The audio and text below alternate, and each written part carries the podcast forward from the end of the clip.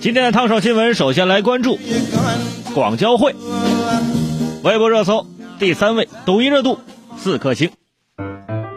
七号召开的国务院常务会议决定，第一百二十七届广交会于六月中下旬在网上举办，这将是中国历史最为悠久的贸易盛会首次完全以网络形式举办，实现中外客商足不出户下订单做生意。当前，新冠肺炎疫情在全球蔓延，会议决定广邀海内外客商在线展示产品，运用先进信息技术，提供全天候网上推荐、公采对接、在线洽谈等服务，打造优质特色商品的线上外贸平台。广交会的全称是中国进出口商品交易会啊，是这个中国目前历史最长、层次最高、规模最大、商品种类最全、成交效果最好的。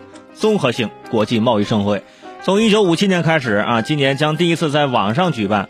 六十三岁用上了智能手机，就是这种感觉，是吧？然后和全世界呢进行一个朋友的群聊啊。有朋友说，那不就是淘宝直播吗？广交会的直播间在哪儿？我看看有没有这九块九包邮的这垃圾袋儿，买一买，是不是？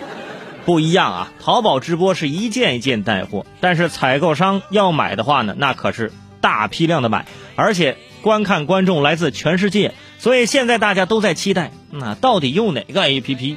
哪个 A P P 要崩溃了？哇，值得期待，是吧？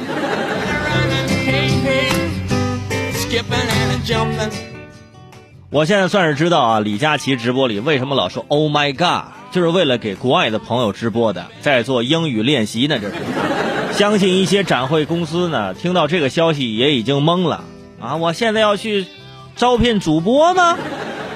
这倒不需要啊，毕竟进出口商品的交易不能让你冲动下单，寻求的是长期合作。你想想，如果镜头前的人一直告诉你买它买它买它，翻译成英语的话就是拜拜拜啊！外国朋友一听啊，这拜拜呢？那那拜拜啊！So long, lovers, I